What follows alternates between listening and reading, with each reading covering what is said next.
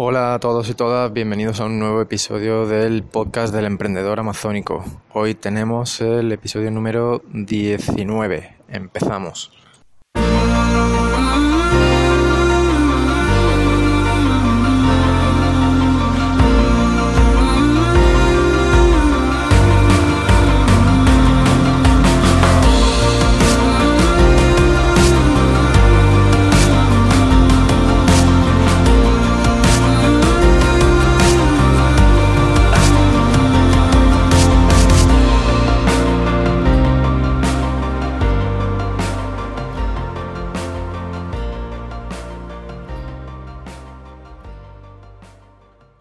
Bueno, amazónicos, pues en este episodio empiezo una, una, serie de pequeños episodios en la que os voy a explicar cómo, cómo crear un listing para vender productos en Amazon. Y bueno, antes de nada, antes de empezar, quiero comentaros que la calidad del audio va a ser un poco peor en esta serie de episodios porque los voy a grabar mientras estoy en mi luna de miel. Como ya os comenté, me, casaba ahora a finales de marzo del 2019 y pues bueno, ahora mismo estoy de, viaje, pero no quiero por eso abandonaros y, dejar de crear contenido. Esta última semana ha sido muy difícil para mí mantener una, una calidad en, la, en el contenido que creaba y por eso pues no he podido publicar con la frecuencia que me habría gustado. Y pues para compensar en cierto modo quiero crear esta, esta pequeña serie de episodios cortitos en las que en cada episodio os iré enseñando pues un aspecto nuevo de este proceso de creación de listing. Así que bueno, hoy quiero, quiero empezar contando sobre mm, el primer paso, ¿no? Ya, ya hemos hablado de esto, que es la, investigación de vuestro mercado y de, sobre todo, de vuestro público objetivo. De investigar qué es lo que quieren, qué palabras usan para definir eso que quieren. Eh, es muy importante eso, el lenguaje que, que ellos usan, porque ese lenguaje es el que vosotros debéis usar en vuestro listing para que cuando un futuro comprador vea, lea vuestra descripción del producto, vuestro título, etcétera, pues sienta que conecta con él. Porque si usa sus mismas palabras, las palabras que ellos usan para definir esos productos, pues la sensación es como de que les está leyendo la mente, ¿no? Y entonces, pues, eh, digamos que así superan sus barreras naturales a, a comprar. De manera que facilitan la venta.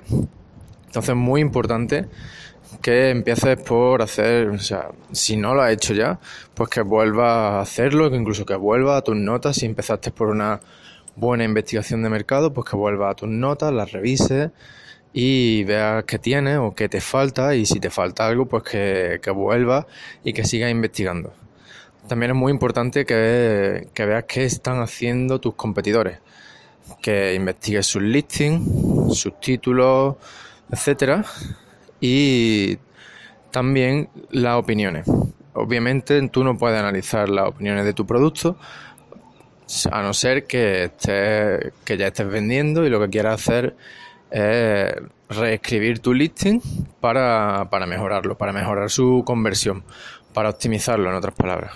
Entonces sí tiene sentido que analices tus opiniones, pero si no, pues simplemente te vas a, a tus competidores y estudio sus opiniones, todas desde una estrella hasta tres estrellas normalmente, que son las negativas, para ver qué es de lo que más se queja la gente y qué se supone que tú ya mm, has resuelto con tu producto.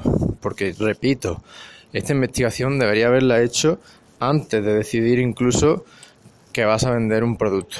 Pero bueno, ahora estamos en el proceso de la venta, ¿no? Entonces tú ya se supone que has solucionado una serie de carencias o de problemas que tenía ese producto. Entonces ahora viene la hora de, de reflejarlo en tu listing. Por lo tanto, mm, vuelve a leer esas opiniones y todo aquello que tu producto solucione, pues lo apunta. Lo apunta y lo tiene en cuenta a la hora de, de crear tu listing, ¿no? Entonces, esta fase como yo digo, es muy importante que analices todo esto, no solo dentro de Amazon, sino que también puedes hacerlo fuera de Amazon, a través de Facebook u otros blogs donde tu público objetivo pues dedique tiempo, incluso a través de YouTube, mira vídeos de, opiniones de otros productos y en definitiva lo que se trata es de, por un lado, capturar eh, el tono, el lenguaje, las palabras, incluso las palabras exactas que usarán tus futuros compradores o tus compradores actuales en caso de que quieras optimizar el listing. Y por otro lado, pues que, mm, que tengas claro qué puntos son los que tienes que cubrir en la descripción de tu producto. Entonces, una vez que tú tengas esta, esta fase, esta investigación ya finalizada, bueno, Mm, otro aspecto, antes de que se me olvide, es que a la vez que investiga estas palabras, este lenguaje que usa tanto tu público objetivo como tus competidores, pues también es importante que veas qué tipo de imágenes están usando tus competidores, qué tipo de imágenes tienen los artículos de los blogs en que lee tu público objetivo, qué imágenes usan en los vídeos de YouTube, etcétera.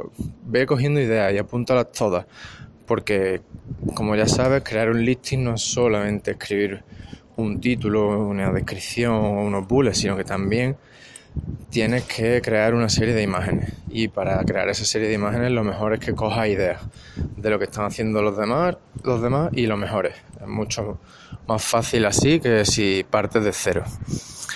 Por lo tanto, a la vez que apuntas, que tomas notas del lenguaje que tienes que usar y de qué tienes que hablar, pues también toma nota de las imágenes que tienes que, usar. Y no solo mm, fotos directamente de tu producto, sino también pues imágenes en uso o descripciones de cualquier tipo o imágenes en las que tú añadas texto, etcétera.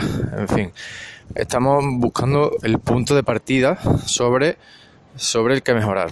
Este es lo primero que tenemos que hacer en, esta, en este proceso de creación de un listing.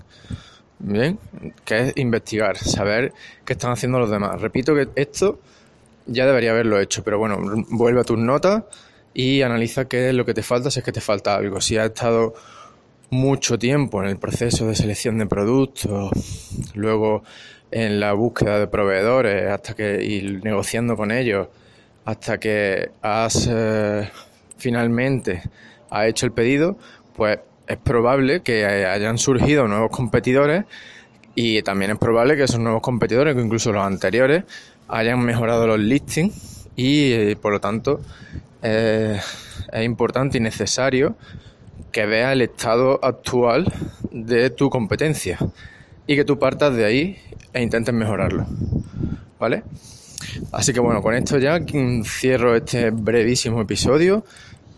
Como ya os digo, esto es una serie de mini capítulos en las que voy a ir explicando pasito a pasito cómo crear un listing eh, increíble y que supere a tus competidores. Y el primer paso, ya lo he explicado hoy, investigar a fondo a tu mercado y a tus competidores. Si ya lo hiciste al principio, genial. Aún así, vuelve a ello e intenta mejorar sobre eso. Descubre el estado actual de tu competencia y mejórala. Y bueno, sin más, muchas gracias por vuestra atención y recordad que lo más importante es que sigáis adelante, que sigáis trabajando, que sigáis adelante, pasito a pasito, hasta alcanzar vuestro objetivo. No dejes de soñar y no pares de actuar. Un abrazo y nos vemos en el próximo episodio.